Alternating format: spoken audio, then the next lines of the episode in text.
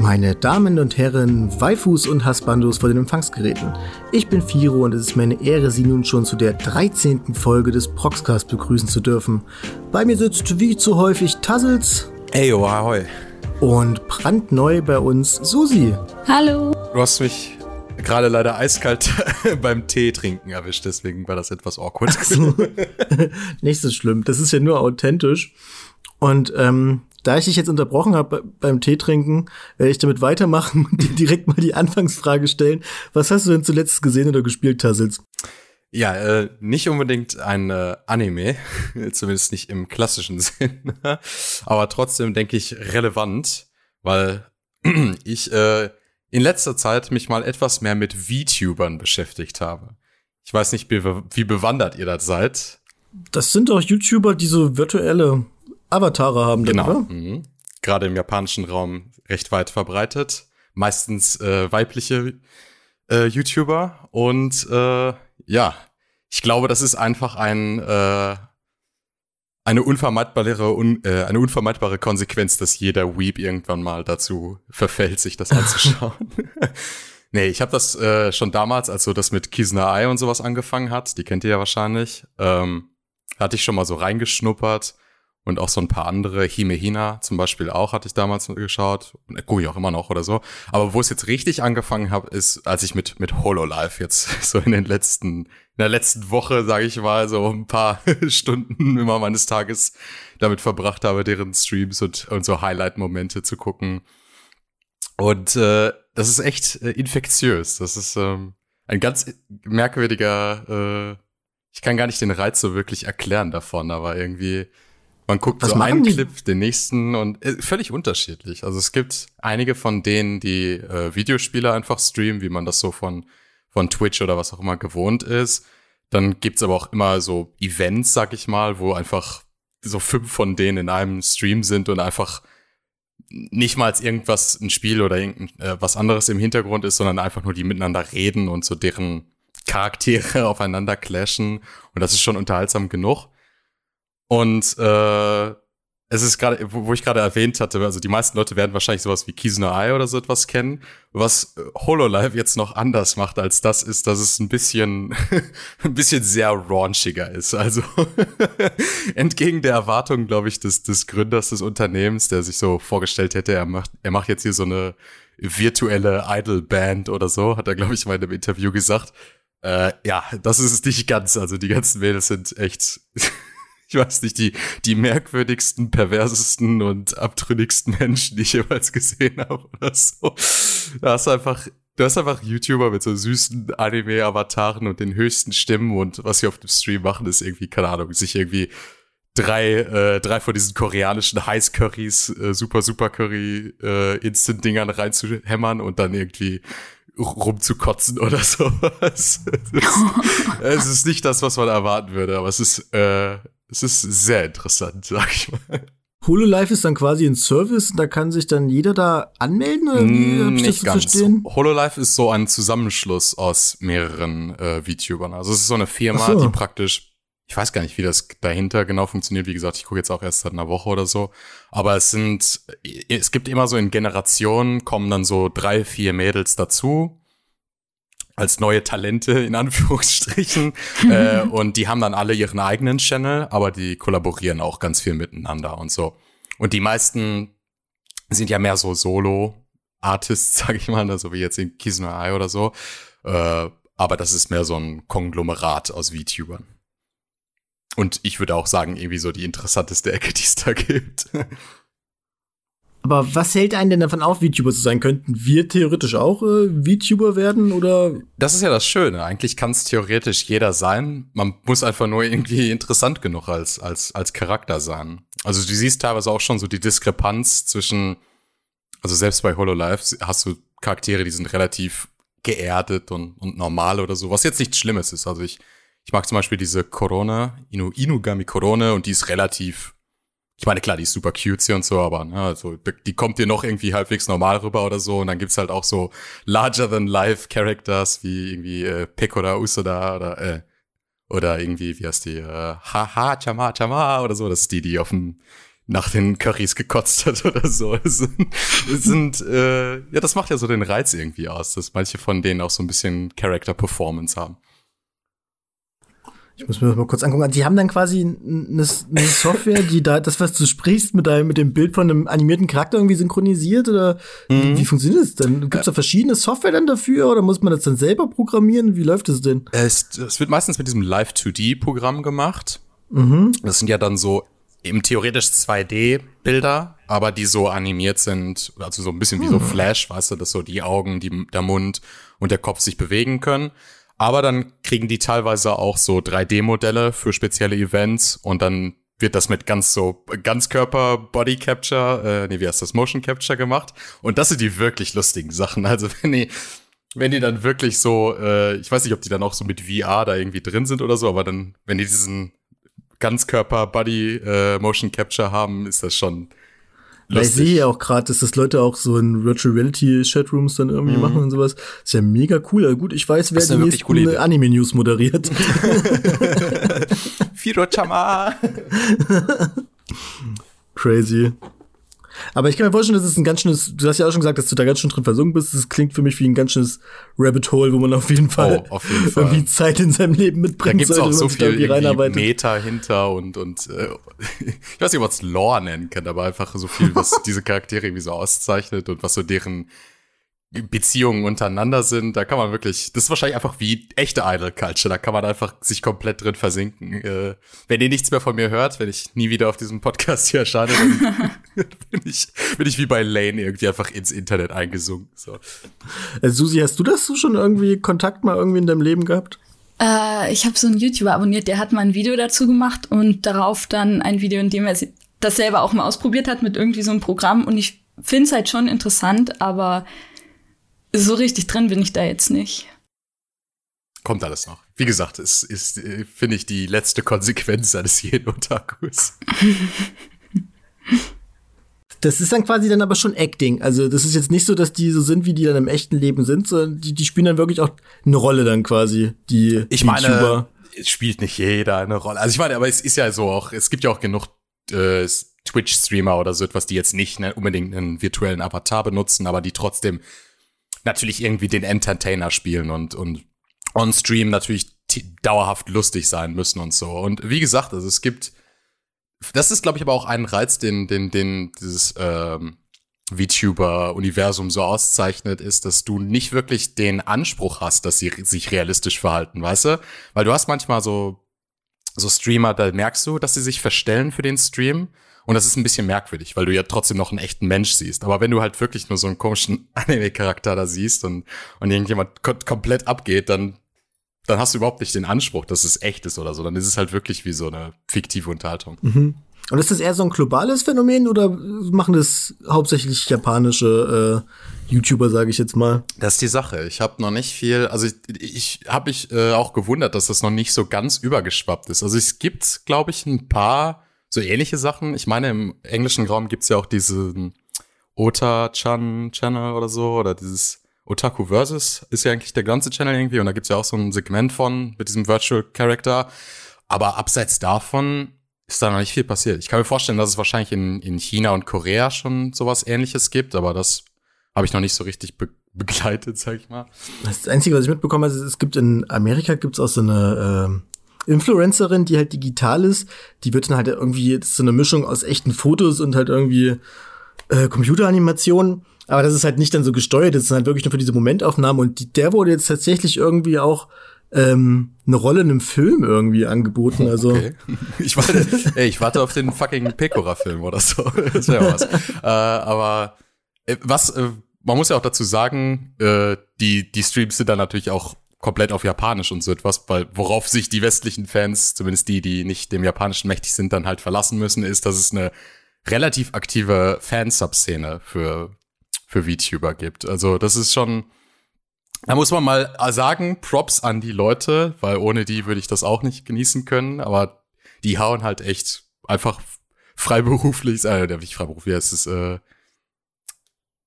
äh, Ehrenamtlich. Ehrenamtlich, genau, sorry. Ehrenamtlich äh, hauen die einfach irgendwie jeden Tag so Subs raus wie sonst was. Äh, ich habe die Vermutung, das sind Leute, die früher wahrscheinlich Anime-Subs gemacht haben und jetzt so ein bisschen ihr, ihr Hobby verloren haben, nachdem das sehr kommerzialisiert wurde.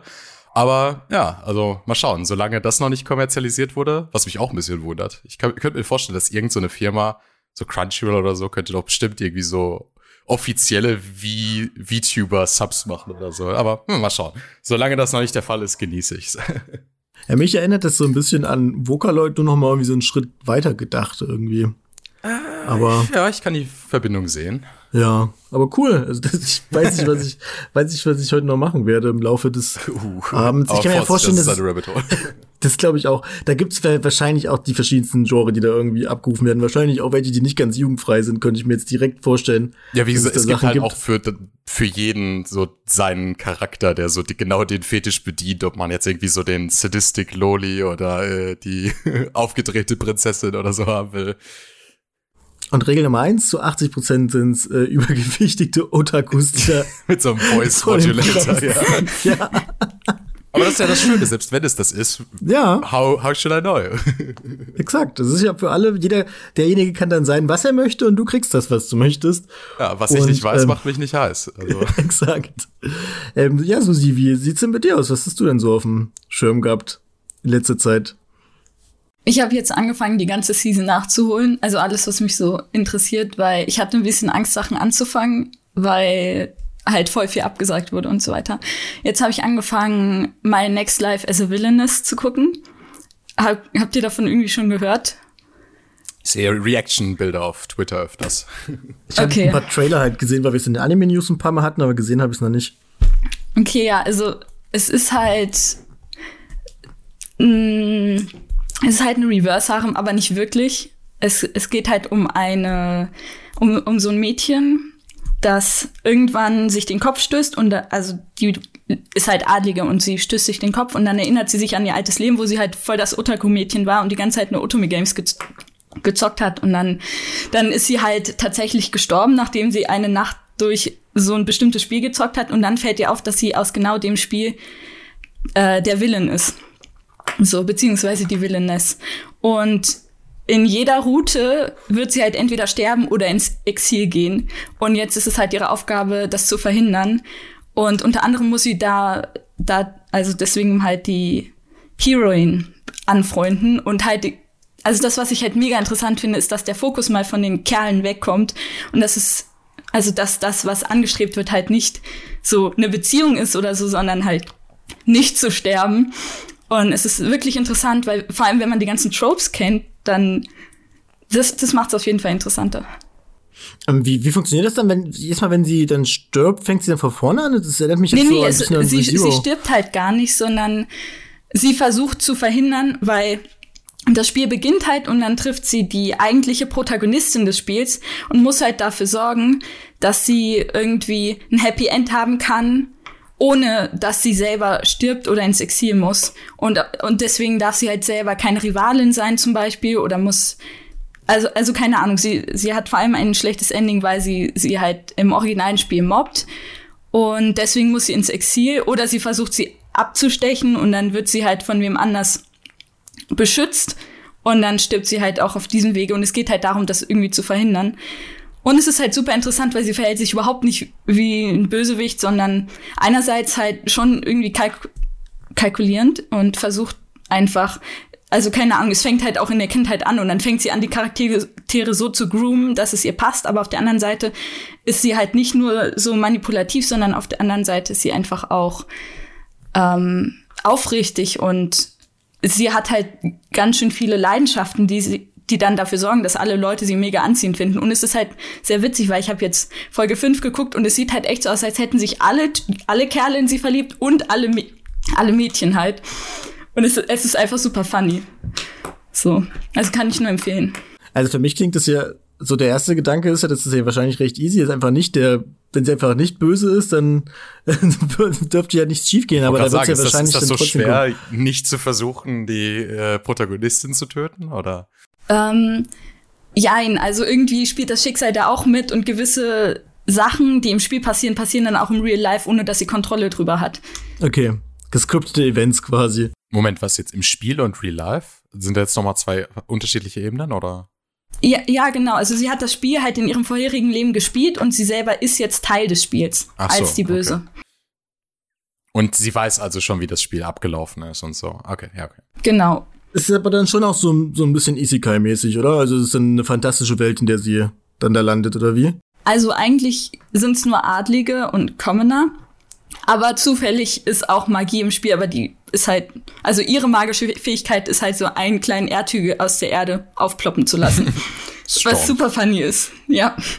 Ja, aber wie, war, wie hat sie denn dann als Villain ihre, ihre Sachen voll, vollbracht, wenn sie nur sowas kann? Also die Art und sie ist halt nur in zwei Routen, glaube ich, oder ja, in einer Route auf jeden Fall der Villain. Ansonsten gibt's halt noch andere Rivalinnen, mit denen sie sich auch angefreundet hat. Aber in der einen Route ist sie halt die Verlobte von dem einen Love Interest der Protagonistin und sie mobbt die Protagonistin halt. Und dafür kommt sie halt entweder ins Exil oder an einem Punkt versucht sie sie halt sogar umzubringen. Sie startet quasi schon in dieser Route und sie kann sich das nicht vorher aussuchen, quasi. Nee, es sind halt alle Routen, die parallel laufen. Sie muss halt verhindern, so. dass irgendwas davon passiert. Ach so. Es ist halt wirklich schwer zu erklären, aber es ist auch echt Okay. lustig. Aber du hast ja schon- du hast jetzt schon mehrfach gesagt, dass es witzig ist, also ist es jetzt ja, auch eher so Richtung Comedy, sage ich jetzt mal. ja also, es ist eine Rom-Com, würde ich sagen. Okay. Aber eine Romcom, wo es dann nicht darum geht, dass jeder mit irgendeinem Kerl zusammenkommt, sondern eher, klingt ja eher alles jetzt ein bisschen platonischer, oder? Ja, also von ihrer Seite aus ja, von der anderen Seite aus nein. Also zumindest alle Kerle haben sich spätestens in Folge drei schon in sie verliebt gehabt, wo sie alle noch Kinder sind. Ähm, aber sie, sie checkt es halt nicht und sie hat halt auch null Interesse an denen, weil sie weiß, sobald sie Interesse an denen zeigt, ist es halt ihr Untergang. So. Es klingt für mich ja so, als wenn, also wenn sie das, wenn sie dann mit der Situation klarkommt und alles, äh, als wäre das Leben ja dann eigentlich vielleicht sogar interessanter als ihr vorheriges, wenn sie immer nur solche Games gespielt hat, ist es ja vielleicht so ein bisschen so ein Dream come true am Ende. Also schon, sie lebt aber die Leidenschaften, die sie äh, im vorherigen Leben hatte, auch irgendwie in dem Leben aus, beziehungsweise kriegt auch komplett komische Leidenschaften, wie zum Beispiel Farming. Also sie pflanzt gern Pflanzen an, weil sie denkt, dass es ihr hilft, dass ihre, sie ihre Magie besser einsetzen kann oder so. Aber halt ist sie halt ein krasser Otaku und sie findet so eine Freundin, mit der sie dann immer so basically Night Light Novels liest und dann ähm, fangirlen sie darüber. So. Ist ja nicht so anders als ihr altes Leben. Ähm, ist der jetzt noch am Laufen oder ist der schon abgeschlossen? Ähm, es ist die elfte Episode draußen. Inzwischen. Von, hab, von wie von viel, zwölf. weißt du das? Von ah, okay. zwölf. Also kann man jetzt noch fürs äh, grande Finale quasi aufholen. Ja, hast du dazu noch irgendwas zu ergänzen? nö. Okay, dann ähm, komme ich auch noch mal ganz schnell daher, frage ich mich auch noch mal, Firo, was hast du zuletzt gespielt oder gesehen? Auch danke, dass du fragst. ähm, ich habe äh, ein Spiel auf der Switch gespielt und zwar Valkyria Chronicle 4. Hat von euch irgendwer schon Kontakt zu der Reihe gehabt? Ja, ich habe den ersten Teil gespielt und den vierten angefangen. Äh, bin leider nicht allzu weit gekommen, bis ich äh, aus unerfindlichen Gründen irgendwie das äh, auf die ewige Pausenbank geschickt habe. Aber äh, also Spoiler nicht, aber ich kenne mich aus im Franchise, ja. Ich kann auch nicht spoilern. Ich habe ich hab auch im, also den ersten Teil habe ich durchgespielt damals und den vierten habe ich jetzt äh, auch angefangen. Also es ist auch erst ein Ersteindruck quasi, ähm, weil das bei mir halt auch dann, ich habe das mit Sale mal gekauft, weil da gab es das irgendwie für einen guten Preis und das lag dann bei mir auch sehr, sehr lange auf der Pausebank, weil ein gewisses Gigantum-Spiel dann plötzlich dazwischen gefunkt ist. Ich will ja keinen Namen nennen. Okay. ähm, es ist Animal Crossing. Ah. Und. Und jetzt habe ich mir aber mal die Zeit genommen, habe gestern so zwei Stündchen oder so reingespielt und ähm, hat mir direkt wieder Spaß gemacht. Also für die, die es nicht kennen, es ist so ein Mix aus Rundenstrategie und ähm, Realtime Third-Person Ballerei kann man ja fast schon sagen. Also ich weiß nicht, ob ihr von früher noch Frontschweine kennt. Ich finde, das ist mal ein komischer Vergleich, aber das ist es noch am ehesten das irgendwie. Und Man kann es ähm, mit XCOM, finde ich, am besten vergleichen. ja, gut, aber- stimmt. Ja, gut, XCOM wäre jetzt was Aktuelleres, das stimmt. Ja, Ich, ich denke doch an die äh, Zoomer in unserer Zuschauerschaft. so. Aber das stimmt, das ist ein bisschen, bisschen wie XCOM, hast recht. Und vom Setting her ist es ein alternatives Weltkriegsszenario. Und das halt, wie man es aus Japan natürlich ke kennt, gepaart mit ähm, Anime Teenage Slice of Life Elementen, sage ich mal so ein bisschen. Ich weiß nicht, ist es, die Frage ist, ist es Zweiter oder Erster Weltkrieg? Ist es irgendein Mischmasch aus beidem? Ja, na, beim, beim, beim ersten Valkyria Chronicle war es ja noch sehr offensichtlich der Zweite, weil es ja da auch diese ganze Judenthematik gab und so. Das stimmt, okay. Ähm, bei, bei dem Spiel kann ich jetzt auch noch nicht sagen. Ähm, ich muss aber sagen, dass ich die Charaktere jetzt schon, also es ist so teils, teils. Teilweise finde ich sie austauschbarer als im ersten Teil, weil das war ja noch eine große Stärke. Aber teilweise halt auch sehr interessant, aber da weiß ich dann auch immer nicht, ob ich da jetzt, ob da mein Waifu-Herz einfach so ein bisschen angeregt wird, weil es gibt einen Charakter, die heißt ähm, Kai und das ist äh, eine Scharfschützin. und Und äh, weiß ich nicht, die fand ich halt gleich irgendwie interessant. Die ist halt so cool und lässig und hat halt so ein bisschen und diese Arsch und so. Hat einen riesigen Arsch, auf den auch rangezoomt wird, regelmäßig, ganz klar. Also der Ähm, ist halt wirklich völlig distractingly groß. So. Also generell auch diese Militäruniform. Also äh, da gibt noch, kommt noch ein anderes Mädel dazu, die schießt mit so einem Mörser irgendwie. Und das sieht halt gar nicht aus wie irgendwie eine Militäruniform. Die hat halt irgendwie so Tights an und keine Ahnung, lange blonde Haare. War und das sehr, sehr unpraktisch. so? Ich hatte nicht das Gefühl, dass irgendein Charakter da so sexualized wurde. Selbst, also selbst Nicht äh, extrem, erst sie nee. nochmal die Hauptcharaktere. Fuck. Ich weiß nicht mehr, sehr lange her. Du meinst da die, die, ähm, Die Bäckerin, ja, aber ähm, Ja, genau. die ist ja relativ mild dargestellt. Die Schwester vom Hauptcharakter ist überhaupt nicht, finde ich, sexualized. äh, wäre auch seltsam. die Schauspielerin da am ehesten vielleicht noch, aber mm, I don't know. Aber vor allem, ich, ich habe das Gefühl, dass die, wenn ich mich recht erinnere, hatten die halt auch alle dieselbe Uniform an und hatten halt dann irgendwie ein Haartuch drin oder irgendwas, um sich dann noch abzuheben. Ja, also Aber ich, Das finde ich halt gut. Also wenn, wenn, wenn, wenn Variation drin war, dann hattest du nicht das Gefühl, dass es irgendwie so eine Idol-Uniform war oder Ja, so, ja. sondern mehr so, um deren äh, kulturellen Hintergrund so ein bisschen zu beleuchten. Ne? Weil du hattest zum Beispiel Exakt. diese Darksen, die hast du ja gerade angesprochen, die haben ja meistens auch so diese, äh, ich weiß nicht, wie man das nennen würde, so diese Tücher umgehabt oder so etwas oder diese Schals. Mhm. I don't know, das fand ich zum Beispiel ganz cool. Na, da- das konnte man daran halt dann gut, gut erkennen und halt bei, wie gesagt, der der Bäckerin halt irgendwie, ja, genau. Und aber hier, ich, also das ist jetzt, glaube ich, bis jetzt ist es mir auch wirklich nur aufgefallen bei ähm, dieser, bei diesem neuen Mädel, die sich da um den, oh Gott, ich bin mit Militärbegriffen nicht so gut. Ich glaube, das heißt Mercer oder so, das ist so eine Fernkampfwaffe. Grenadierin, auf, oder? Genau, genau, Grenadierin ist es, glaube ich, auf Deutsch. Und ähm, das ist auch eine neue Klasse, eine, eine Änderung zum ersten Teil. Ähm, mit der kannst du halt wirklich extrem in den Fernkampf gehen. Und das ging halt vorher nicht. Da hattest du halt die Scharfschütze für den Fernkampf. Und wenn du Pech hast, hat die halt auch nicht getroffen, weil ich hatte irgendwie das Gefühl, dass meine Scharfschützen immer nicht so viel Schusswasser getrunken haben. Aber mit der Grenadierin trifft man eigentlich fast immer und das geht halt wirklich auf eine sehr extreme Reichweite. Und ähm, prinzipiell muss man sagen, der, ich finde jetzt, ich weiß nicht, wie es bei dir ist, ich finde den Sprung vom ersten zum vierten Teil jetzt nicht so, äh, so groß, also gerade Nee. auch so grafisch und so habe ich das Gefühl, dass es eins, äh, eins dieselbe Engine ist, was nicht schlimm ist, weil der stilsicher ist es immer noch. Das Spiel hat ja so diesen sehr einzigartigen äh, Stil, es sieht alles so aus wie gemalt, irgendwie Das, mit das Original ist ja, so. glaube ich, auf PS3 rausgekommen und das sieht auch Genau. heutzutage kein, kein Stück schlechter aus. Ja, Also das ist, das war ja auch stilisiert. damals, als es auf der PS3 rausgekommen ist, hatte ich das Gefühl, hatten das überhaupt nicht viel auf dem Schirm und dann kam dann irgendwie so Jahre danach dann die Steam-Variante und so raus und dann hat das Hm, ja da dann so einen auch zweiten Frühling bekommen. Ich hatte auch ja, genau, bei, PS3, bei mir ja. Auch. Also ich kannte das vorher auch nicht. Und ähm, sah immer noch toll aus. Jetzt beim vierten Teil muss ich sagen, es sieht immer noch schön aus, aber ähm, mittlerweile gibt's halt auch viele Spiele solcher in so Anime und Cell Shading Look, die einfach cooler aussehen. Das muss man ehrlich sagen. Also der Stil funktioniert immer noch, es ist immer noch hübsch, gerade in den in den Cutscenes und so und die Charakterdesigns finde ich eigentlich auch alle ganz cool, aber das wirkt sich halt wirkt halt wirklich so, als wäre da nichts dazwischen gewesen. Ich glaube, das ist auch ein bisschen verwirrend, dass es Teil 4 heißt, weil soweit ich weiß, kamen Teil 2 und Teil 3 halt nur für ähm, Handhelds raus. Ja, und Teil Und, 3 kam ähm, gar nicht in Europa raus. Also Genau. Also eigentlich, äh, es ist eigentlich der zweite Teil. Also die anderen sind, glaube ich, auch eher so Es baut Spin-offs. auch überhaupt nicht darauf auf, dass Mhm. man den zweiten und dritten kennt. Es baut eigentlich nur auf dem ersten auf. Und äh, da habe ich mir auch so überlegt, ich weiß nicht sogar, also wenn du den ersten Teil gespielt hast, weißt du halt, wie das enden muss, das Spiel. Also es, es läuft halt so auf einen unmittelbaren Twist hinaus, den du aber schon kennen müsstest, wenn du den ersten Teil gespielt hast. Und ähm, ja, ich bin mal gespannt, wie sie den ausführen. Bisher ist noch nicht so wirklich viel in die Richtung passiert bei mir. Ich bin, glaube ich, so fünf, sechs Stunden im Spiel drin. Und oder ah, da bist du ja sogar weiter als ich schon drin. ja, ja, und also, hm, also vielleicht bin ich jetzt wirklich so der Millisekunde davor, dass das mal kippt oder so, aber ich war schon ehrlich gesagt überrascht, dass das noch nicht, noch nicht so wirklich passiert ist. Aber Na, ich bin mal ähm, gespannt. Ja. Ich, Also äh, den, hm? Achso, was ich wollte nur so sagen, äh, was ich an dem Spiel ganz gerne noch mag, ist, dass es diese Military-Ästhetik hat, aber gleichzeitig nicht so. Ich habe das Gefühl, dass die meisten, also gerade bei den japanischen Spielen, die so diese Military-Ästhetik haben, dass die entweder unfassbar unpolitisch sind oder teilweise sogar so ein bisschen so, yeah, Krieg ist geil und so. Das ist dann so ein bisschen, äh, ich weiß nicht, wie ich mich dann, obwohl ich die Ästhetik mag, die diese Spiele haben oder so, bin ich aber so ein bisschen, äh, I don't know.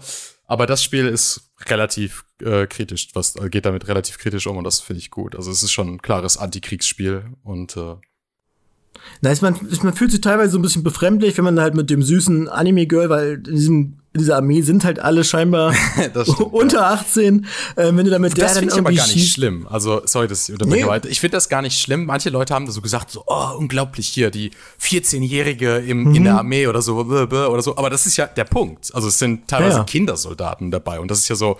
Das wird ja jetzt nicht irgendwie gesagt, dass das toll und lustig ist, sondern dass Leute nee. so verzweifelt sind, dass sie irgendwie, sich irgendwie als als 15-Jähriger ins Militär einschreiben lassen oder so. Ich finde nicht, dass das so negativ, also ich dass das Spiel das nicht, nicht, nicht genug irgendwie auch kommentiert oder so. Also es wird ja wirklich auch kritisch betrachtet. Beim zweiten Teil weiß ich es nicht so richtig, beim ersten war es aber auf jeden Fall so. Und ähm, man muss ja sagen, die Kids versuchen ja einfach das Beste auch aus ihrer Situation zu machen, indem die sich jetzt vielleicht auch ein bisschen ähm, spielerisch gestalten oder was weiß ich, das ist vielleicht schon zu viel gesagt, indem die halt vielleicht auch mal mit einem mit einem Lachen an die Sache rangehen. Es gibt einen Charakter, den finde ich jetzt schon schrecklich, und zwar ist das dieser Rest, das ist so ein Sturmtruppler. Mhm. Und ähm, weiß ich nicht, der wird halt dargestellt wie so jemand, der auf alles scheißt irgendwie und immer nur hübschen Frauen hinterher ist und so. Und bis jetzt habe ich halt nicht das Gefühl, dass der dafür irgendwie auch mal eine Quittung bekommt oder sowas. Ja, ich weiß halt, nicht, ob das er wird halt immer ist. so, sage ich mal, relativ spielerisch von den anderen beiden in die Schranken gewiesen, aber es ist halt immer nur so, haha, dover Rest, du Blödkopf und so. Ich denke, ah, es ist schon ein ziemlicher Ekel, der Typ so. Ich habe leider die ersten zwei Stunden noch mit der englischen Synchro spielen müssen, weil ich dann erst nee, mitbekommen habe. Ja, schrecklich. Aber kann man sich im E-Shop runterladen, habe ich eben doch schon gemacht. Das heißt, wenn ich heute weiterspiele, dann endlich auch mit der japanischen. Ich bin halt auch so einer, ich lese halt die Texte mhm. und ich habe bei der japanischen Synchro halt, dadurch, dass ich nicht alles verstehe und wenig verstehe, äh, weniger die Hemmschwelle, dann mal wegzudrücken. Also das heißt, da kann ich den Text dann mal lesen und ein Stück weiterdrücken und es fühlt sich genau. dann irgendwie nicht ja. schrecklich an, aber auf der englischen Synchro, dann reden die halt so einen halben Satz und das ist dann halt irgendwie blöd. Genau so. Wenn, wenn, wenn, wenn, wenn ich den Text schon gelesen habe und es ist so eine kurze Pause in der, im Voice-Over, dann klicke ich meistens schon weiter, obwohl ich nicht weiß, ob es jetzt schon zu Ende ist. Aber ich muss mich auch nicht schlecht fühlen, weil ich nicht weiß, ob es schon zu Ende war. Exakt. Ich, ich muss sagen, bei mir zwischen dem ersten und vierten ein bisschen viel Zeit dazwischen. Deswegen habe ich mich anfangs ein bisschen erschlagen gefühlt, weil wenn du das Spiel so anfängst und so nach der ersten Schlacht oder so, dann kommst du erstmal in dieses Trainingslager, wo du halt dann direkt an fünf äh, Funktionen irgendwie rangeführt wirst. Dann dieses, hier kannst du neues Equipment kaufen, hier kannst du eine Gruppen zusammenstellen. Das ging mir ehrlich gesagt ein bisschen zu schnell, weil du bekommst halt ein so eine Pop-up-Notification nach der anderen, sage ich jetzt mal quasi. Es ist lustig, weil ich fand das, ich fand genau das Gegenteil. Ich habe halt den ersten Teil noch relativ gut in Erinnerung und deswegen fand ich das nervig, weil ich mir so dachte, kann ich das nicht irgendwo in den Einstellungen einstellen? So, ich, ich weiß, wie dieses Spiel funktioniert. Das muss man jetzt nicht normales erklären. So, ist vielleicht nicht allzu gut gemacht, dass es gleichzeitig vielleicht für Neu Newcomer zu wenig ist, aber für Leute, die das Spiel schon kennen, irgendwie zu viel immer noch. Und äh, ja, I don't know. Hätten sie vielleicht ein, ein ausführlicheres, aber optionales Tutorial oder sowas machen müssen. Ich bin halt auch nie so der Fan von solchen Tutorials, die halt über Textboxen funktionieren. Ich finde es immer schön, wenn es irgendwie ins Gameplay gut integriert wird irgendwie. Weil, weil teilweise passieren dann also Sachen, wie du kriegst ein Tutorial-Pop-up und dann steht dann, da fängt die an zu erkennen, dann sagt sie, ach warte, das erklärt sich besser in der Schlacht. Und dann gehörst du dazu nichts mehr. Wenn du dann die nächste Schlacht startest, poppt es halt wieder auf und dann, ach ja, übrigens, und dann wird es einem erklärt. Das finde ich halt irgendwie bisschen seltsam strukturiert. Aber wenn man da erstmal drüber hinweg ist, ähm, und das Spiel beherrscht, dann macht das unheimlich viel Spaß.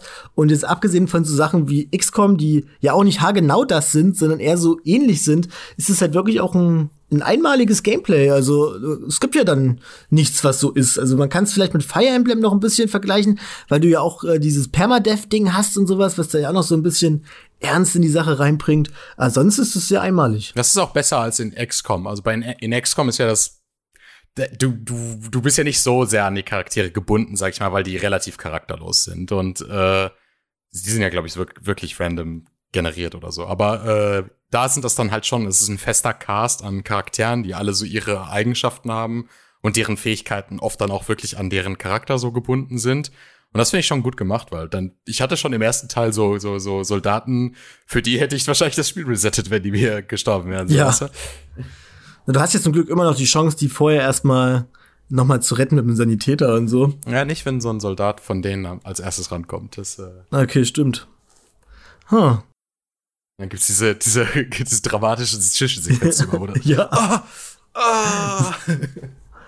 Also es gibt so ein paar Leute, da weiß ich jetzt schon, wenn die draufgehen, dann lasse ich die auch einfach sterben. Aber es gibt auch welche, da denke ich mir, oh Gott, Lass mich raten, die mit dem. Ritterhelm auf. Ich, das ist mein, mein Liebling bisher.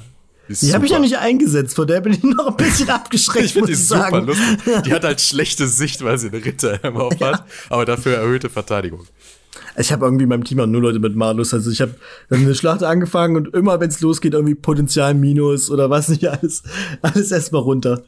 Aber ja, geht dann trotzdem. Und Scharfschützen finde ich immer noch am coolsten. Die, vor allem habe ich das Gefühl, dass die Scharfschützen viel mehr Aktionspunkte haben als im ersten Teil noch.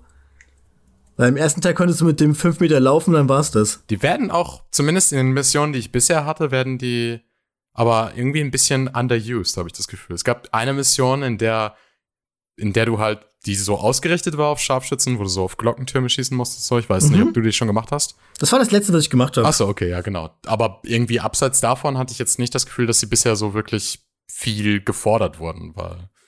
Aber gut, das kommt vielleicht noch. Ja, nach diesen Ausführungen, Susi, könntest du dir vorstellen, dass das ein Spiel ist, was du äh, mal in einer Animal Crossing Pause bei dir einlegen könntest? Äh, nicht wirklich. Weil ich, ich zock eigentlich gar nichts, außer Animal Crossing und Pokémon. Ansonsten bin ich bei Gaming komplett raus. Ach, und Ultimate Games. Das reicht ja auch. So. Das ist ja alles ja, das überfüllt. reicht voll. Da hast du wirklich auf eigentlich jedes Aspekt in Sachen Gameplay irgendwie, irgendwie abgehakt mit den drei Sachen, das stimmt schon. Ähm, ja, aber ich denke, dazu ist jetzt auch alles gesagt. Ich freue mich auf jeden Fall weiter zu spielen. Dann war's das jetzt mit dem initialen Smalltalk zu Beginn. Und dann würde ich sagen, kommen wir jetzt zu unserem heiß begehrten. Thementalk. Ja, dann machen wir doch direkt weiter, würde ich sagen. Für den heutigen Thementalk haben wir mal was ganz Besonderes uns einfallen lassen. Und zwar kennt ihr das vor den Empfangsgeräten doch bestimmt auch. Ihr habt einen Anime geschaut und Vater von Sohn in den Bann gezogen, dass ihr davon gern noch mehr haben wolltet, aber es kam nie mehr. Und deswegen habe ich ähm, uns heute mal die Aufgabe gestellt, so einen Anime rauszusuchen und da dann vielleicht mal zu überlegen, warum könnte man das noch vorsetzen oder warum wünscht man sich das und vor allem, wie könnte man das machen? Und hier vorweg auch schon mal der Disclaimer, ähm, das sollte man vielleicht alles nicht ganz so ernst nehmen. Ich kann mir vorstellen, dass da Sachen dabei sind, die jetzt nicht so ultra realistisch sind. Und vor allem soll das jetzt nicht irgendwie an die Fake News rausgehen. Keine Ahnung, dass jetzt hier jemand sagt, äh, K.O. dritte Staffel wurde angekündigt im Proxcast oder was weiß ich. Sowas soll hier auf jeden Fall nicht stattfinden. Und äh, möchte irgendwer von euch beiden vielleicht gern freiwillig anfangen? Ja, also ich, ich fand wirklich, wirklich schwer, was zu finden, aber ich habe mich dann letztendlich zu Welcome to the NHK entschieden. Und zwar nicht mal unbedingt, weil ich das so enjoyed habe, das zu gucken, sondern eher, weil ich sehr fasziniert bin davon, weil es geht, es geht da ja um Depressionen, wie das porträtiert wurde und man hat die ganze Zeit schon ein ganz kleines wenig, ganz klein wenig Charakterentwicklung gesehen, aber halt das Finale endet halt basically nur damit, dass die Charaktere aufhören, sich selbst anzulügen und dass sie dann erst wirklich anfangen können, an ihren Issues zu arbeiten. Und das hätte ich halt echt gern noch gesehen irgendwie. Vor allem, dass es bis zu dem Punkt kommt, wo ich zumindest anfangen kann, die Charaktere zu mögen, weil bis dahin habe ich für die Charaktere halt nur Sympathie gehabt, weil ich Mitleid hatte und nicht, weil ich sie actually gemocht habe, weil die waren schon zwischendurch sehr, sehr unsympathisch. Und dann würde sich dann die zweite Staffel würde dann sich weiter um die Charakterentwicklung, die Charakterentwicklung stürzen und man würde zeigen, wie sie, wie sie jetzt sind, wenn sie, sage ich jetzt mal, funktionierende Menschen sind, die nicht von ihren Depressionen irgendwie runtergezogen werden, quasi. Also, jein, ich finde das halt sehr interessant, wie gerade so Mental Health Issues in Anime manchmal krass romantisiert werden. Und gerade in Welcome to the NHK ist das halt nicht der Fall. Und was aber halt auch viele nicht wissen, ist, wenn du das irgendwie überwunden hast und irgendwie wieder Funktion, äh, funktionierst, dann ist das noch nicht alles. Du musst halt immer noch kämpfen. Es wird halt nie aufhören. Und ich hätte halt noch gern gesehen, wie sie kämpfen, aber dass die Kämpfe einfach leichter werden und dass man einfach sieht, weil im Gegensatz zu den meisten anderen Animes, die sich mit Depressionen auseinandersetzen, hält NHK einem so die ugly Seiten von Depressionen vor. Und es ist halt wirklich, wirklich nicht schön anzusehen. Und damit macht es ja auch einen guten Job, weil eine Depression sollte nicht schön anzusehen sein. Und in den meisten anderen Animes, die ich gesehen habe, kommt dann irgendein anderer Charakter daher, dem es halt gut geht und er rettet die. So, aber in, in der Realität sieht, ist es halt nicht so. In der Realität zieht man eher noch andere mit runter. Und das, das fand ich halt actually gut, obwohl ich den Anime nicht so genossen habe. Aber wie gesagt, in einer zweiten Staffel hätte ich mir halt gewünscht, dass man an den Punkt kommt, wo man wirklich, wo es endlich mal wholesome wird, wo man endlich sagen kann, ja, jetzt haben sie es geschafft. Es ist halt immer noch schwer, aber da ist Hoffnung und es wird besser werden und keine Ahnung. Das hat mir in der ersten Staffel ein bisschen gefehlt. Da war es halt auch viel mehr fokussiert darauf, dass dass sie sich halt vor allem noch selber angelogen haben, sich in Fantasien geflüchtet haben und sich gegenseitig idealisiert haben und so weiter. Und mit dem Staffelfinale hören sie halt auch irgendwie auf damit und zum ersten Mal ist so ein bisschen Realität da. Und auf diese Realität hätte man sich ja weiter beziehen können, aber dann hört der Anime halt einfach auf und das finde ich sehr sad. Das klingt jetzt eigentlich auch theoretisch wie eine schöne Prämisse irgendwie für so ein Werk, was halt so anfängt wie eine Geschichte über Depressive und dann wird halt von diesem mehr aus Depressionen dann so Stück für Stück mit der Zeit dann ähm, zu einer wholesome Geschichte vielleicht. Ähm, ist eigentlich schön, aber die Wahrscheinlichkeit, dass eine zweite Staffel kommt, ist wahrscheinlich gering. Ist ja auch schon ein ziemlich alter Anime, ne? Ja. Ich kann, ich kann mal kurz gucken. Es basiert ja auf einer Light Novel, oder? Ja. Lief die denn dann überhaupt eigentlich weiter? Oder weißt du das gar nicht? Ich, ich habe keine Ahnung. Das, das wäre jetzt natürlich, das ist natürlich witzig, wenn ähm, wenn es genauso in der Light Novel so ja, weitergehen. Genau. Wär, ja. Ich glaube, das ist ja derselbe, äh, der auch äh, Usagi Drop geschrieben hat, falls ihr das kennt. Ähm, oh und das Gott. ist ja eigentlich äh, durchgehend eine Wholesome-Geschichte eigentlich. Also. Äh, ja, jein. Ist das nicht am Ende, dass er die, die heiratet oder ja. so? Ich ja. habe hab halt nur den Anime gesehen. Der Anime okay. ist wirklich wholesome, aber also es ist, das Ende ist halt wirklich nicht so geil, glaube ich. Schade, dass da, das wäre eigentlich, das wäre eigentlich auch ein guter Tipp gewesen. Usagi Drop. Wo ist die zweite Staffel? Das wäre wieder so eine Art von ähm, einfach die Light Novel äh, weiter adaptieren. Ja, lieber nicht, in dem Fall. Okay. Nicht. Äh. Crazy. Okay, jetzt habt ihr mich aber gehypt irgendwie, weil jetzt möchte ich schon ganz gerne wissen, wie das weitergeht. äh, ja, aber ich denke, also um nochmal zurück um auf äh, Welcome to the NHK zu kommen, ich denke, das ist so ein ähnliches Problem, äh, was auch die meisten Romance-Animes haben. Du kommst immer zu dem Punkt, wo sie, sag ich mal, zusammenkommen, aber du siehst nie, wie die, sich die Beziehung dann tatsächlich weiterentwickelt. Und das ist ja eigentlich der interessante Part, sag ich mal, zumindest für einen erwachsenen Zuschauer. Und, äh, ja, ich, ich habe mir auch überlegt, ein Romance-Anime zu nehmen oder keine Ahnung, so eine Anschlussstaffel an Planet After Story, wo man halt einfach nur im K-On-Style das Familienleben sieht von denen. Oh, das das hätte schön. ich halt auch cool gefunden, aber das hätte ich zu langweilig gefunden. Ja, mhm. das ist langweiliger Pick, aber für so eine Staffel würde ich wahrscheinlich meinen linken Arm oder sowas hergeben. aber das ist halt die Frage, wie, natürlich, man hat ja die grundlegende Idee dann, dass das dann alles Souls umgeht, aber wie würdest du das denn, wie würdest du das denn umsetzen, dass man dann, dann zeigt, wie das dann langsam besser wird, aber immer noch schwierig ist, dass da vielleicht irgendwelche, vielleicht sogar ein Beispiel für eine Szene oder sowas? Irgendwas in der Art? Ähm, ja, halt einfach realistisch. Vielleicht, also die haben ja am Ende der ersten Staffel aufgehört, sich selbst anzulügen und irgendwie anerkannt, okay, ähm, da und da habe ich mich halt in irgendwelchen Vorstellungen verrannt, die unrealistisch sind oder so. Und dass sie dann einfach vielleicht sich wirklich mal Hilfe holen, da wo man Hilfe wirklich bekommt, also bei irgendeinem Psychotherapeuten oder so, aber sich halt nicht so krass darauf fokussiert, sondern eher sieht, wie vor allem der Protagonist sich einfach einen Job sucht und vielleicht beim ersten, also ich meine, der hat ja auch einen Job, aber wenn er vielleicht wieder versucht zu studieren und dann irgendwie alles nicht so glatt läuft einfach, dass er mal durch eine Prüfung fällt oder sowas und dann hat er halt wieder so ein Breakdown, aber dann ist dieser Breakdown halt bei weitem nicht so dramatisch wie in der ersten, wie er in der ersten Staffel wäre, wo er dann das Handtuch komplett schmeißt, sondern wo er einfach weiß, okay, ich muss mich jetzt halt zusammenreißen und es ist scheiße und es ist schwer, aber ich kann das schaffen. So, das, das hätte ich halt einfach cool gefunden. So, aber auf realistische Weise. Dass man dann vielleicht so ein paar Situationen aus der ersten Staffel spiegelt, da dadurch, dass er halt Erfahrungswerte dazu gewonnen hat für die Situation, dann halt vielleicht besser damit umgeht dann quasi. Ja, definitiv. Weil in der ersten Staffel hatte er auch so wirklich krasse Fantasien. Er hat sich immer vorgestellt, wie alles besser wird, wenn er eine Freundin hat oder so, weil die ihm dann komplett helfen wird und dann, dass er dann auf jeden Fall auch eine Arbeit findet oder keine Ahnung, so eine typische Vorstellung, dass er einfach, dass man einfach im Lotto gewinnt und dann sind alle Probleme aus der Welt geschaffen. Aber so funktioniert das halt einfach nicht. Es ist halt, es geht langsam und ja, weiß nicht. In den meisten anderen Animes wird das halt auch so porträtiert, als wenn wenn eine Person dann auftaucht, die dir dann hilft, dann bist du gerettet und dann geht's dir gut und dann hast du nie wieder Probleme.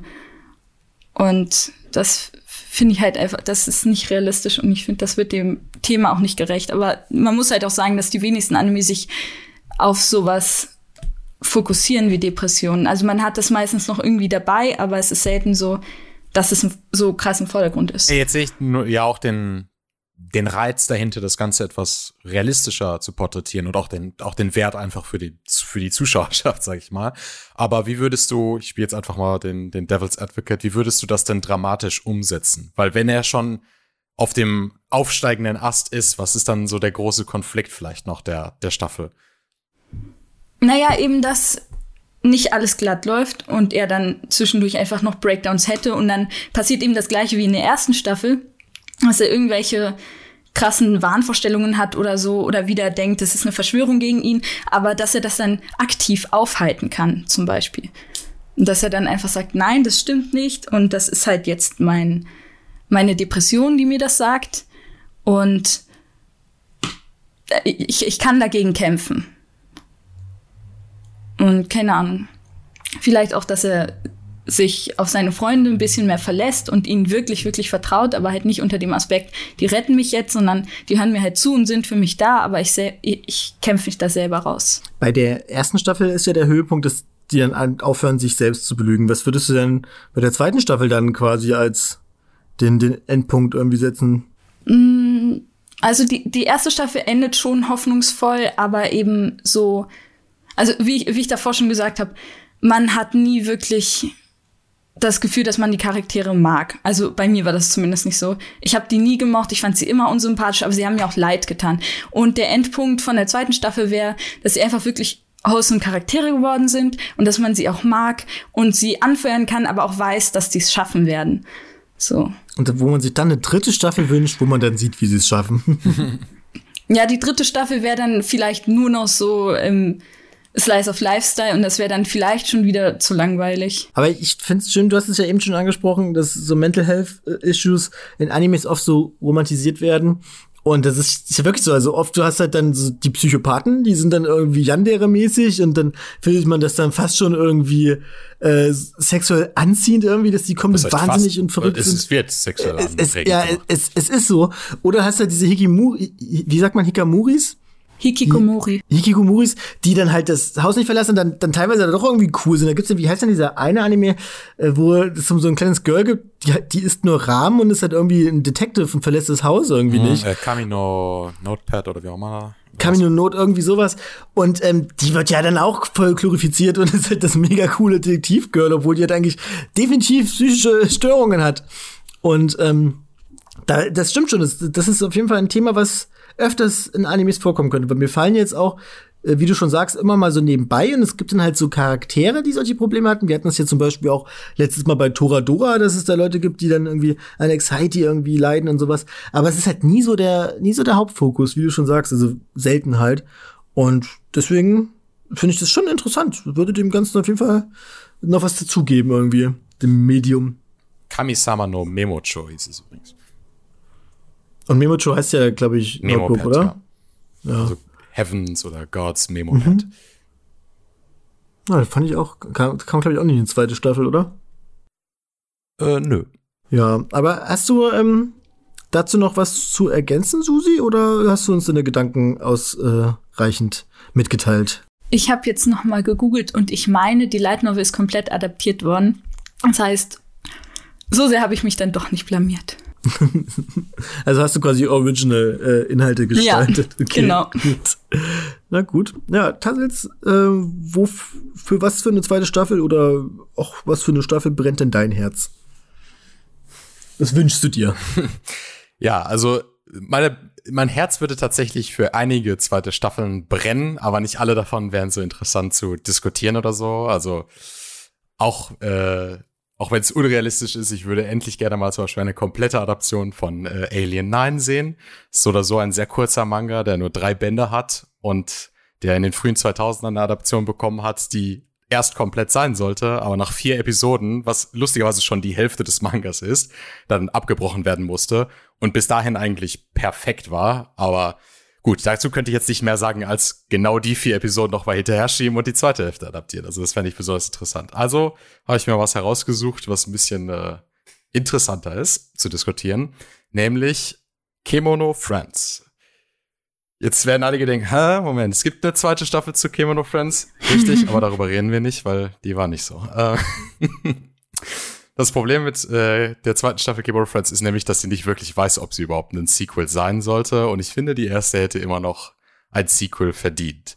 Das war ja damals äh, eine recht interessante Sache, wo eigentlich das Original nur ein Gacha-Game war, was jetzt nicht so viel Story hatte und deswegen hat die Anime-Adaption das ein bisschen äh, liberaler angegangen und äh, das Setting praktisch genommen und dann so postapokalyptisch gemacht und gesagt hat, es ist jetzt hier der Tierpark, aber der Tierpark, nachdem die Menschen alle weg sind und alles zusammengebrochen ist und was auch immer und, und hat so ein bisschen ein Mystery-Anime daraus gemacht, was ich sehr, sehr interessant fand. Aber das Problem ist halt, dass der Mystery-Aspekt nie ganz aufgeklärt wurde. Und am Ende der Staffel haben wir halt, ich sag mal, die Revelation, was mit dem Park ist, aber wir wissen nicht, was mit dem Rest der Welt, sag ich mal, passiert ist. Und die Protagonisten segeln in den Sonnenuntergang, um das herauszufinden. Und es wird halt nie wirklich dann wieder aufgegriffen in der zweiten Staffel. Die fängt einfach, die macht so ein Hard Reset und äh, und selbst wenn die Charaktere dann wieder auftauchen, wird es einfach nicht erklärt, inwiefern das überhaupt mit der ersten Staffel zusammenhängt oder so. Und äh, ja, das befindet sich leider im Moment so ein bisschen in Legal Hell, denn das Studio, was die erste Staffel gemacht hat, ist äh, sag ich mal, nett von äh, Kadokawa herausgeworfen worden, nachdem sie, sag ich mal, ein bisschen Copyright-Streit äh, hatten. Und seitdem arbeiten die halt nicht mehr zusammen. Deswegen wird das wahrscheinlich auch einfach nicht mehr passieren, dass es in der Form fortgesetzt wird. Äh, aber wir leben ja hier im Fantasieland, im Otaku Fantasyland und da glaube da glaub ich daran, dass Kadokawa sich wieder zusammenreißt und sagt, hey, äh, Yao Yorosu, äh, ihr könnt doch die zweite Staffel irgendwann noch machen oder so. Könnt endlich eure Vision zu Ende bringen und uns zeigen, was mit dem Rest der Welt passiert. Ich, ich glaube, das liegt voll in deiner Hand. Wenn du jetzt hier eine gute zweite Staffel pitchst, dann wird das alles passieren. Ja, äh, gut, dafür müsste ich jetzt vielleicht ein klein bisschen spoilern. Äh, die Idee, Idee dahinter ist, dass es ursprünglich dieser Jeopardy Park, in dem das Ganze spielt, ist ursprünglich, sag ich mal, ein Naturreservat gewesen, in dem die Menschen äh, äh, diese Friends, sag ich mal, sich um diese Friends gekümmert hat. Diese Friends sind Tiermenschen, also eigentlich nur Menschen mit animalischen äh, Attributen, wie jetzt irgendwie, was weiß ich, können hochspringen, wenn es irgendwie Flöhe sind oder was auch immer. Äh, so ein bisschen kann man sich das vielleicht vorstellen wie, äh, wie dieser, ja, wie heißt dieser Manga, wo die gegenseitig kämpfen irgendwie. Das ist aber total edgy. Dieser Manga, wo die gegenseitig ja, kämpfen? Ja, so, so, so, so, Tiermenschen, die so gegeneinander, ey, ist ja so. Whatever. Ähm, schlechter Vergleich, den kennt wahrscheinlich auch kein schon. Äh, auf jeden Fall, was dann interessant wäre für die zweite Staffel ist, nachdem aber am Ende der ersten Staffel findet man, sag ich mal, heraus, dass dieser Park dann halt verlassen wurde von den Menschen, dass es, dass es auf sich allein gestellt wurde und dass die anscheinend dabei irgendwo auf den Rest, irgendwo in der restlichen Welt noch sind oder vielleicht nicht. Man, den einzigen menschlichen Kontakt, den man über die ganze Staffel hat, sind eigentlich Hologramme von einer äh, ursprünglichen äh, Mitarbeiterin des Parks. Und man dachte eigentlich auch die ganze Staffel übrigens, dass über dass die Protagonistin ein Mensch sein könnte und wie sie da hingekommen ist. Aber dann, oh, großer Twist am Ende der ersten Staffel, sie ist auch ein Friend, aber ein Friend mit Menscheneigenschaften. Äh,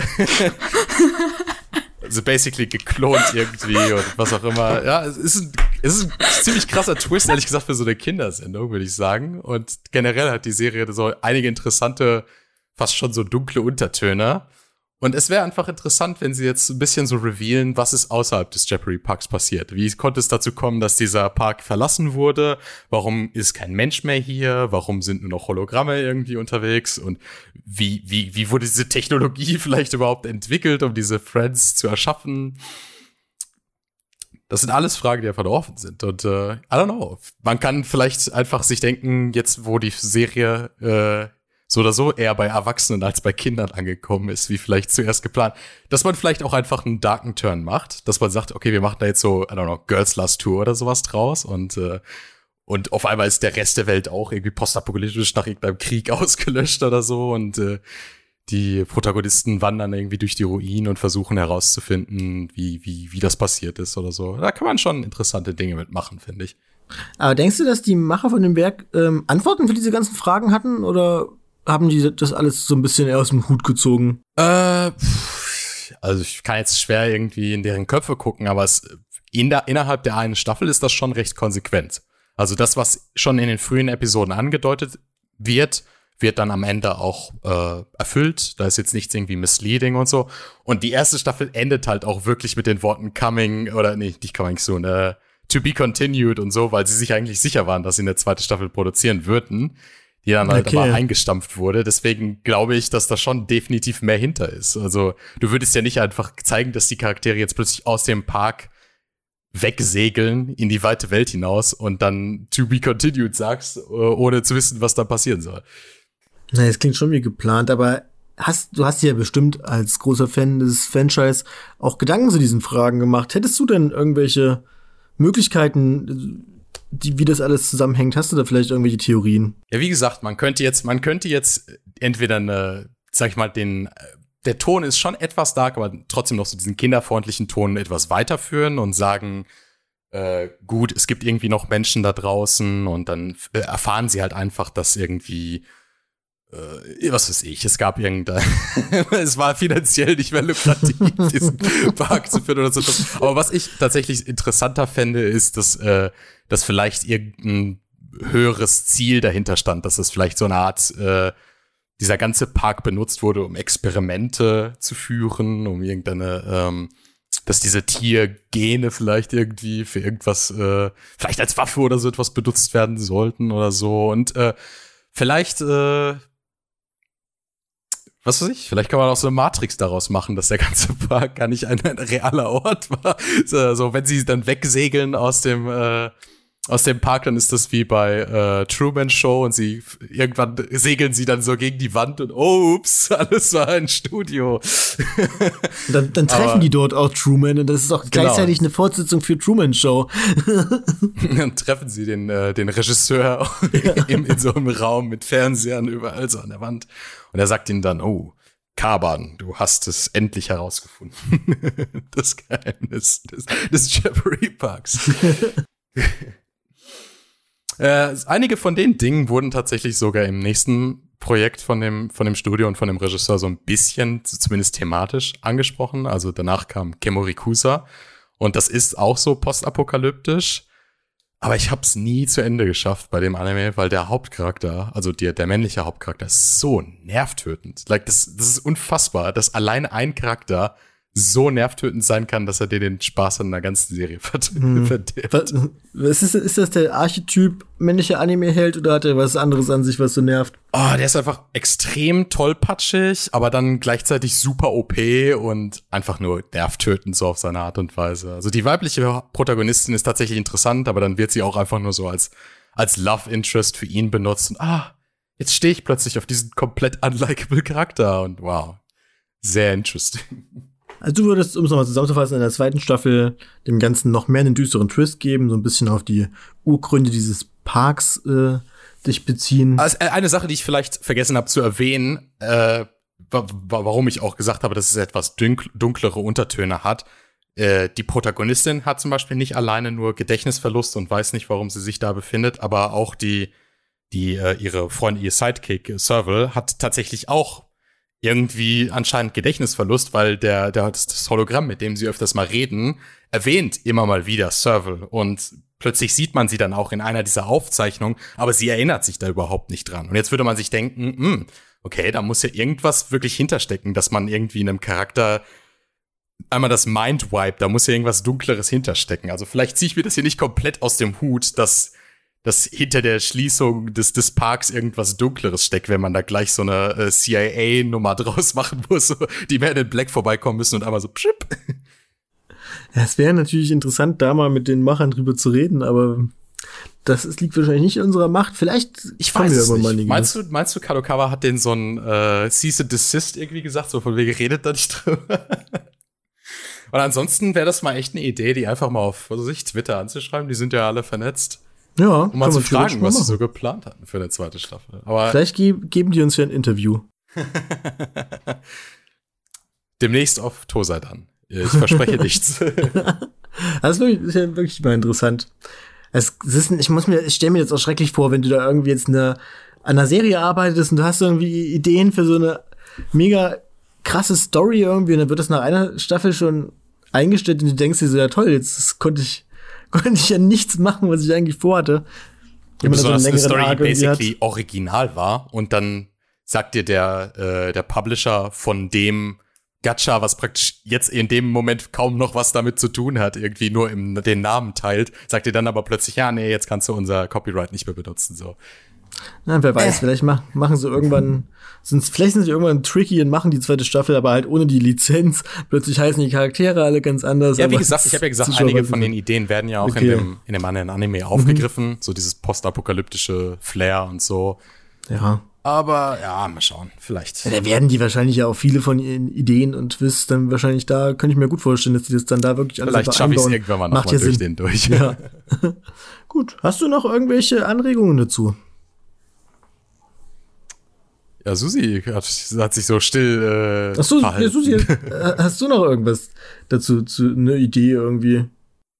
Mm, nicht wirklich. Oder Fragen. Ich, hab, ich, ich weiß jetzt nicht, wie, wie genau ich das erklären muss, weil ich glaube, die wenigsten Leute kennen ja tatsächlich Game of Friends. Ich glaube, ich hätte mich vielleicht besser anstellen können, das etwas zu erklären, worum es überhaupt geht.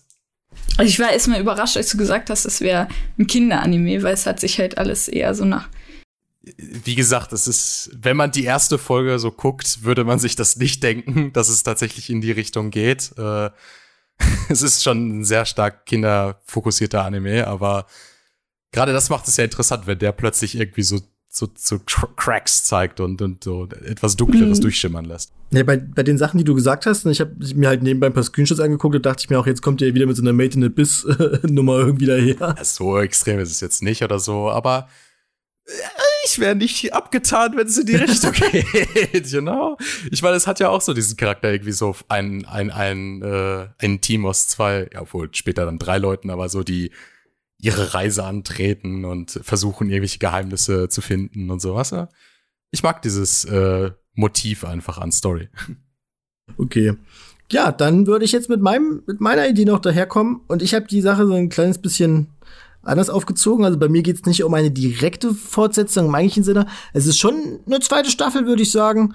Vielleicht dann auch, vielleicht so eine Art von zweite Staffel, wo man dann erst so mittendrin mitbekommt, Moment mal, ist das vielleicht einfach direkt eine Fortsetzung? So eine Art von Twists will ich, hätte ich da dann gerne drin. Und zwar heißt der Anime, den äh, ich mir da gern wünschen würde, Social Experience Lane. Und ist eine Wozu könnte das eine Fortsetzung sein? Und es ist quasi eine Fortsetzung slash Spin-off zu Serial Experiments Lane. Und ähm, spielt in der Jetztzeit, also na, noch ein bisschen weiter als die Jetztzeit. In einer Zeit, in der Social Media noch um einiges ähm, integrierter ist als jetzt. Und geht um äh, einen Mädchen, keine Ahnung, die ist 13, nennen wir sie einfach Masaki, ist ein ganz normales, schüchternes, bis eher unbeliebtes Mädchen und kommt halt durch Freundin von ihr in den Kontakt mit diesem Social Media Kram. Sie ist halt erst 13 und irgendwie, gut, wahrscheinlich unrealistisch. Heutzutage haben die Kids ja auch schon mit 10 irgendwie Social Media Accounts, oder? Ja, schon. schon. Bei ihrer Geburt. ja, bei ihrer Geburt. Also ein junges Mädchen, kein Kontakt mit Social Media. Und durch diese Freundin kommt sie da irgendwie rein, meldet sich da an mit einem Fake-Namen, weil sie nicht möchte, dass das jemand mitbekommt. Und der Fake-Name, den sie da benutzt, ist halt Lane. Wie ähm, der namensgebende Charakter aus dem ersten Anime. Und die findet das anfangs total uninteressant, aber gerät halt dann in diese typische Like-Spirale, die man so kennt, postet da halt immer mehr und mehr und dann wird die halt langsam so immer mehr VTuber. Genau, wird immer mehr VTuber, da haben wir den Bogen. Und ähm, die wird dann halt so ein Social Media It Girl, halt wie man die halt kennt, so mit Like und Subscribe und Product Placement und die Dagi B derzeit da irgendwie so ein bisschen. Die, die 13-jährige Tagibi. Okay. Genau. Und an ihrer Schule spricht sich das halt natürlich auch so ein bisschen so Gerüchte rum. Die Leute sehen das und denken sich dann, okay, das ist doch, das ist doch unsere Saki. Dadurch, dass Saki jetzt so ein stilles Mäuschen ist und äh, sie auch keiner so richtig mag, denkt halt dann niemand wirklich drüber nach, dass sie das wirklich sein könnte. Was auch so eine, man kriegt's mit, alles so ein bisschen auch so eine, so eine ähm, Neuinterpretation von so ein paar Tropes aus Lane halt. Und ähm, ihr spricht sich dann halt rum und sie bleibt weiterhin sehr schüchtern im echten Leben und ähm, ich, in der Serie werden halt dann so Sachen thematisiert wie die Abhängigkeit von Social Media und werbegesteuerte Inhalte, wie schrecklich das ist, dass da Leute manipuliert werden, gezielt und sowas.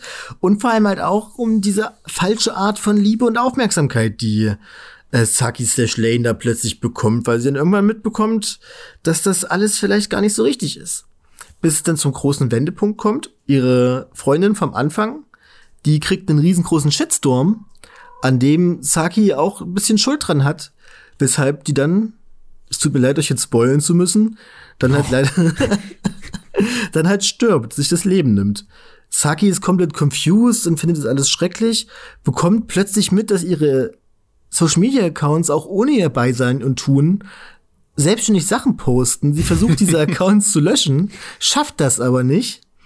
Und das äh, führt dann alles zu einem surrealen Finale, in dem sich Saki selber aus dem Social Media Dunst retten muss. Und ich denke, ähm, mehr möchte ich nicht vorwegnehmen.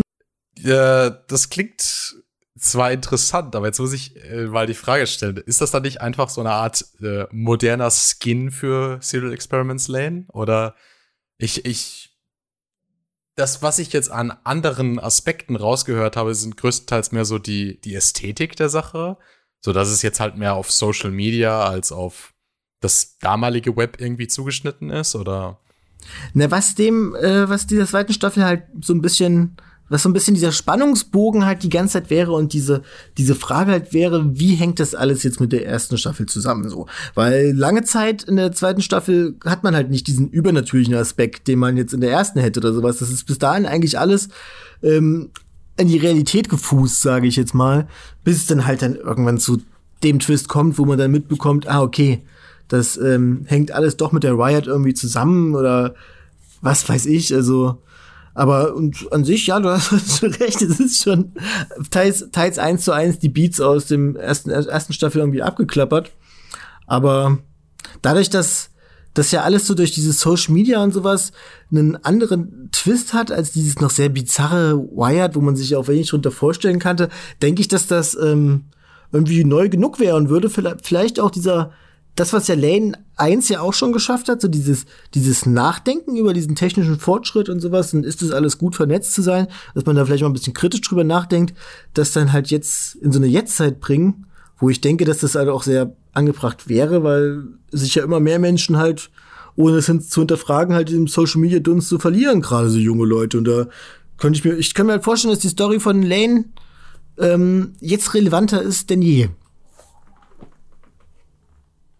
Ja, aber ich habe auch das Gefühl, dass sie in, in, in den Aspekten gar nicht so schlecht gealtert ist, dass es unbedingt vielleicht so ein volles Upgrade benötigen müsste. Weil ich finde sowas wie, wie so diese äh, ein, äh, diese Liebesillusion äh, und sowas, das wird ja auch schon in der ersten Staffel so ange jetzt sag ich schon die erste Staffel.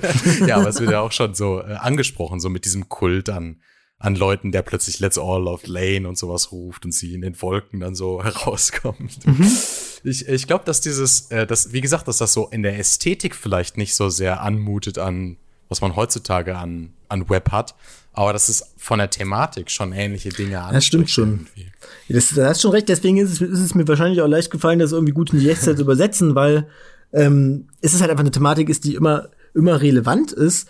Aber ich könnte mir halt aus dem also es ist jetzt weniger der Aspekt, es ist ja auch so ein bisschen das Warum, dass man jetzt eine zweite Staffel unbedingt braucht, jetzt als jemand, der, der die erste Staffel mochte, aber ich glaube, es wäre eine gute Sache, um die, um den Stoff dann halt nochmal ein neues Publikum zu bringen, weil ich könnte mir vorstellen, dass heutzutage viele von der, also viele so neue Anime-Fans und sowas vielleicht abgeschreckt sind von halt auch der Ästhetik der ersten Staffel. Dann muss man sich das in irgendwie in 4 zu 3 angucken und was nicht alles. oh nein. Welch graus. Nee, ich denke, es gibt durchaus schon einige Aspekte, die im Internet damals noch nicht vorstellbar waren, die man jetzt ansprechen könnte oder so etwas. Gerade mit so äh, Dingen wie jetzt zum Beispiel auch Web 3.0 und so und I don't know, Blockchain. und äh, ja, nee, aber es gibt ja auch einfach, einfach äh, neue Diskurse um, um, ich weiß nicht, Fake News und äh, äh, Internet-Bubbles und sowas. Das könnte man klar äh, neu einbauen. Es gibt immer neue Aspekte am Internet, die noch nicht in den 90ern behandelt wurden und so, ne? Vor allem auch diese, dieser Aspekt halt als Influencer, dass du halt davon halt auch deinen Lebensunterhalt äh, bezahlst und sowas.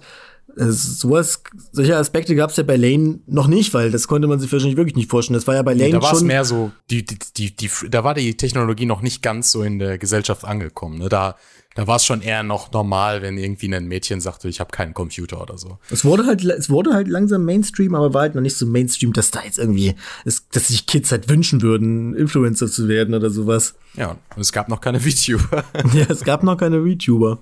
Ähm, hast du eigentlich äh, die erste Staffel Lane schon gesehen, Susi? Nee, gar nicht. Tatsächlich. Würde ich dir empfehlen, alleine schon aus dem Aspekt, dass du sonst halt nicht mitreden kannst bei der zweiten Staffel, wenn dann der große Twist kommt, wo alles doch zusammenhängt. Alles klar. Dann schaue ich mir das mal an. Also man hatte ja in der ersten Staffel halt auch dieses, hatte man ja auch schon dieses Videospiel-Ding drin und was das für Problematik Mhm, hat. Augmented Reality. Ding Genau, das genau. schon. Dass man da vielleicht ein bisschen weiter reingeht. Vielleicht ist das Social Media noch ein bisschen weiter gedacht, dass es vielleicht auch wirklich so ein bisschen VTube-mäßig so ein Virtual Reality Social Media ist oder sowas, damit man halt auch diese, so eine abgefahrene Ästhetik irgendwie reinbekommt, weil ich glaube, das ist bei Lane ganz wichtig, dass da auch, ähm, dass das halt auch ästhetisch irgendwie so ein bisschen dieses Surreale irgendwie halt aufgreifen kann. Mhm. Ich, ich glaube auch, also ich wollte das gar nicht jetzt gerade so ab, äh, abwertend sagen. Ich glaube, da ist auch durchaus Wert drin, das äh, ästhetisch ein bisschen äh, aufzuwerten, weil äh, ich glaube nämlich wirklich, dass einige Leute, die die tatsächliche Relevanz und so die, die Deepness von Lane nicht ganz äh, verstehen, weil es andere, andere Bilder benutzt, als wir heutzutage gewohnt sind vom Internet oder so etwas. Weil ich finde, solche Sachen wie Social Media werden da schon angesprochen, nur halt nicht in einem Rahmen, in dem wir sie heute kennen, sondern in einem Rahmen, in dem man sich in den 90ern vorgestellt hat, wie es funktionieren könnte, wie so ein Kult um einen Charakter im Internet irgendwie funktionieren und klappen könnte. Und ich glaube, es ist durchaus doch wert auch da drin, das Ganze noch mal irgendwie äh, ja, zu, zu upzugraden, weißt du, von einem Diskettenlaufwerk äh, Ja. auf fully digital aufzugehen. Zu, gehen, Ja. so. Na, es wäre halt wirklich ich, eher so ein, ich glaube, im Filmmarkt würde man halt Remake sagen, wäre das wahrscheinlich sogar eher als eine zweite Staffel. Ein dann. Remaster. Ein Remaster, ja. Das HD-Remaster. Genau. Nee, ja, auch was man heutzutage alleine schon mit CG und sowas auch machen könnte. Da hat sich der Anime ja auch relativ noch zurückgehalten. Klar, die hatte er so, um, um, so- um das Wired darzustellen, aber halt so das, das knusprigste 90er CG, was man sich so vorstellen kann. Generell hatte die erste Staffel ja auch nicht äh, so viel Budget. Da wurden ja viele Animationen ja auch wiederholt und solche Geschichten. Das stimmt, ja.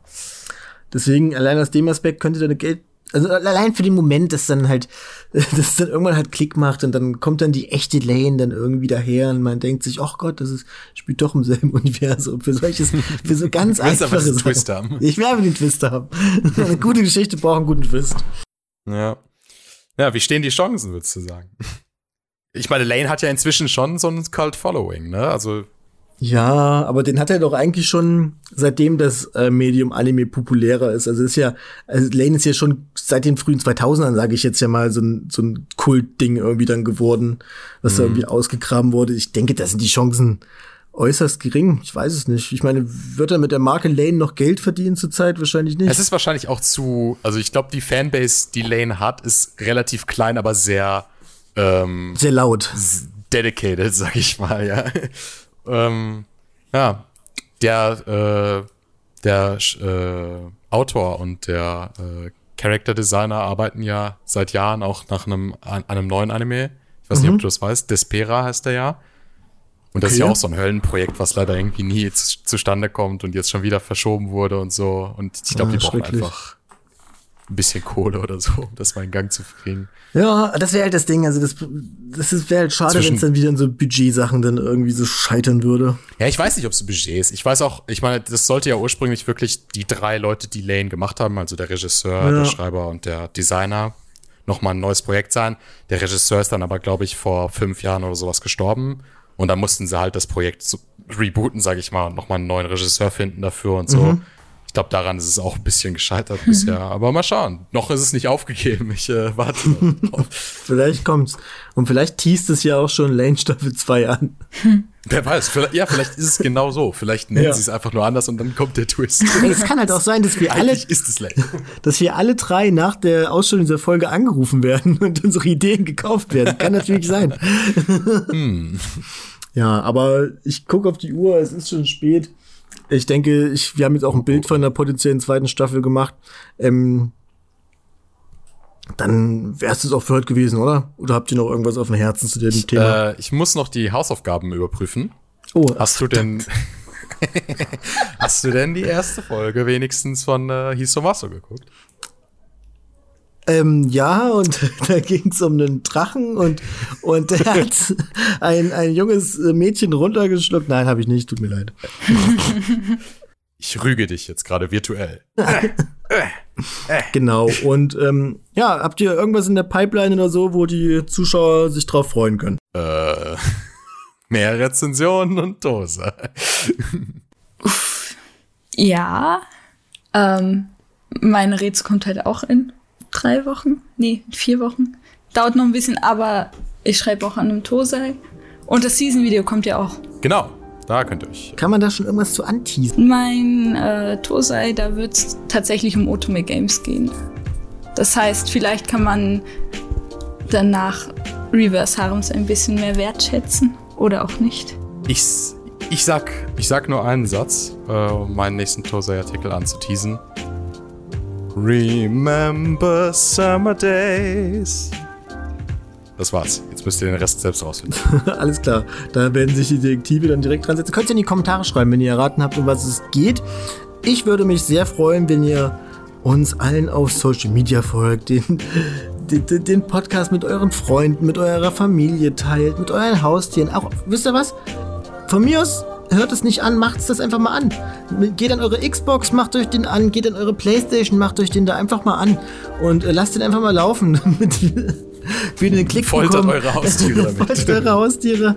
Ähm, folgt Proxa auf Twitter, folgt uns auf Twitter. Wie ihr schon mitbekommen habt, seit neuestem kann man auf YouTube da schön auch unsere, ähm, unsere Handle sehen.